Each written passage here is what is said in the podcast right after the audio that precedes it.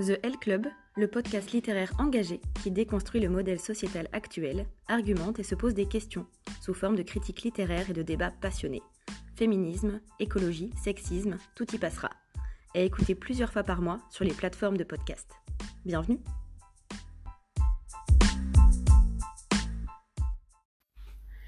Salut, salut, c'est Bettina et je vous retrouve pour un nouvel épisode de podcast. Aujourd'hui, j'ai envie de vous parler de la fameuse règle de grammaire française, le masculin l'emporte sur le féminin. C'est vrai que c'est pas rare pour moi, lors de débats passionnés et souvent sanglants, lorsque je m'insurge contre le sexisme prégnant de la langue française, de lire ou d'entendre Ben oui, mais c'est une règle de grammaire, ou Ben oui, mais c'est comme ça, ou encore Ben oui, mais on va quand même pas commencer à tout changer. Alors, déjà les gars, les règles, c'est fait pour évoluer. De deux, ça n'a pas toujours été comme ça, non. Et de trois, si si, on va commencer à tout changer parce que toute notre société se base sur des inégalités, du sexisme, du patriarcat ou encore du racisme. Au-delà de cette règle de grammaire qui va être notre sujet du jour, c'est quand même intéressant de rappeler que la langue française, elle évolue constamment. Entre le prétendu premier texte français qui date de 824 et aujourd'hui, euh, la langue française, ben, elle a juste euh, bah, plus rien à voir en fait. Ça, on en reparlera dans un prochain épisode de The L Club, où je vous parlerai d'un livre écrit par deux femmes linguistes que j'ai adoré. Suspense donc. En attendant, revenons à nos moutons et parlons un peu de cette fameuse règle du masculin qui l'emporte sur le féminin.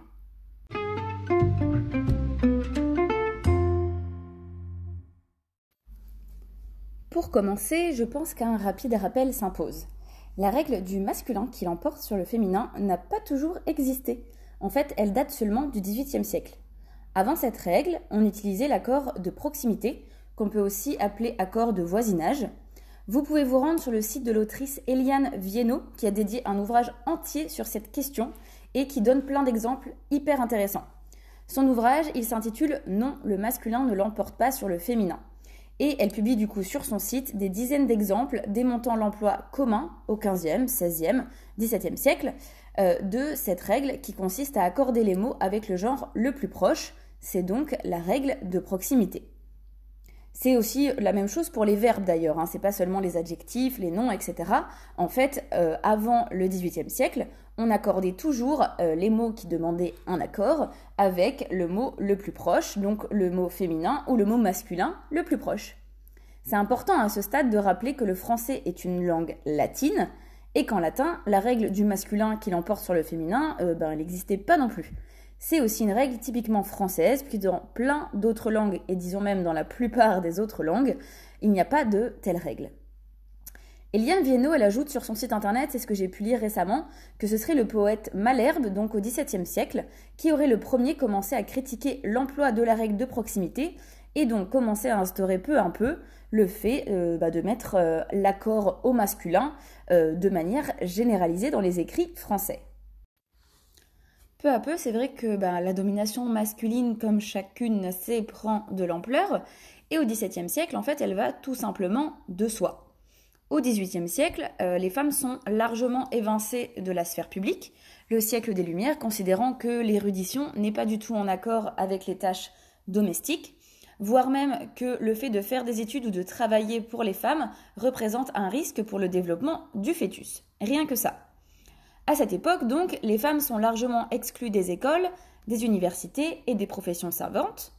Néanmoins, ce qui est assez étonnant, c'est que c'est aussi à ce moment-là que se développent les salons, ces réunions closes organisées par des femmes de la bourgeoisie, de l'aristocratie, et dont le succès permettait d'acquérir encore plus de noblesse pour ces mêmes femmes. Dans ces salons, on parlait art, littérature, société, etc. Et du coup, c'est vrai qu'on peut se demander ben, pourquoi les femmes de cette époque, notamment les bourgeoises, n'ont pas refusé cette nouvelle règle grammaticale. Alors là, euh, je m'avance sans certitude, hein, il s'agit de mon avis. Je dirais juste que, en fait, le fait que le salon soit un espace privé, une réunion à huis, clos, empêchait quand même que les femmes euh, puissent débattre de sujets importants euh, du salon, donc notamment les arts, la littérature, la société, etc., à l'extérieur. En fait, c'était vraiment, pour moi, hein, il me semble, un moyen de dire, bon, bah, on vous octroie le droit de discuter de sujets importants comme nous les hommes, néanmoins, vous le faites euh, lors de vos salons la journée, pendant que nous, on va débattre euh, des lois et on va faire la politique dans l'espace public.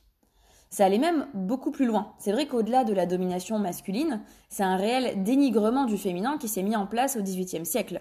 Dénigrement qui est colporté par des scientifiques, des philosophes et des auteurs de l'époque qui se sont tous mis d'accord pour faire de même. Je vous donne un petit exemple de notre cher Rousseau dans Émile ou de l'éducation. Ouvrez les guillemets. Ainsi, toute l'éducation des femmes doit être relative aux hommes, leur plaire, leur être utile, se faire aimer et honorer d'eux, les élever jeunes, les soigner grands, les consoler, les conseiller, leur rendre la vie agréable et douce. Voilà les devoirs des femmes dans tous les temps et ce qu'on doit leur apprendre dès leur enfance. Bon, alors dès le XVIIe siècle, il y a des auteurs qui ne cachaient pas du tout leur misogynie, et c'est notamment le cas de Nicolas Boileau, qui écrit une satire qui, est intitulée Sur les femmes, et qui est considéré comme bah, le premier texte ouvertement misogyne. Ce qui est pourtant aussi étonnant, c'est qu'en fait, dès 1792, il y a eu une requête des dames à l'Assemblée nationale qui expose que, ouvrez les guillemets, le genre masculin ne sera plus regardé, même dans la grammaire, comme le genre le plus noble, attendu que tous les genres, tous les sexes et tous les êtres doivent être et sont également nobles. Fermez les guillemets. Je répète, ça date bien de 1792. Bon, Aujourd'hui, je pense que vous êtes toutes et tous au courant, euh, la question fait encore et toujours débat. Rien qu'en 2017, notre cher ancien Premier ministre Édouard Philippe marquait son désaccord quant à l'emploi de l'écriture inclusive à l'occasion de la parution en septembre 2017 du premier manuel scolaire rédigé en écriture inclusive par les éditions Atier. La même année, l'Académie française parlait déjà de péril pour la langue française. Et euh, là, je fais un petit aparté, ce qui est intéressant, et ce que je suis en train de lire euh, dans un livre dont je vous parlerai dans un prochain épisode de podcast, c'est qu'en fait, de tout temps, depuis des siècles et des siècles, il y a des hommes qui parlent de péril de la langue française, et que donc, a priori, ça fait cinq siècles que la langue française pourrait peut-être mourir à cause, ben, d'une part de ces salles féministes, à cause aussi ben, de la diversité culturelle, à cause de plein de choses. Bon, il n'empêche que la langue française, elle est toujours là, qu'elle évolue tous les jours, que tous les ans il y a des nouveaux mots dans le dictionnaire, donc bon, je vois pas pourquoi on pourrait pas changer une petite règle de grammaire. En 2020, rebelote, il y a eu un projet de loi récemment, donc euh, le projet de loi numéro 3273 visant à interdire cette fameuse écriture inclusive. Je vous en ai un petit passage parce que ben, c'est délectable, hein, vraiment. Ouvrons les guillemets.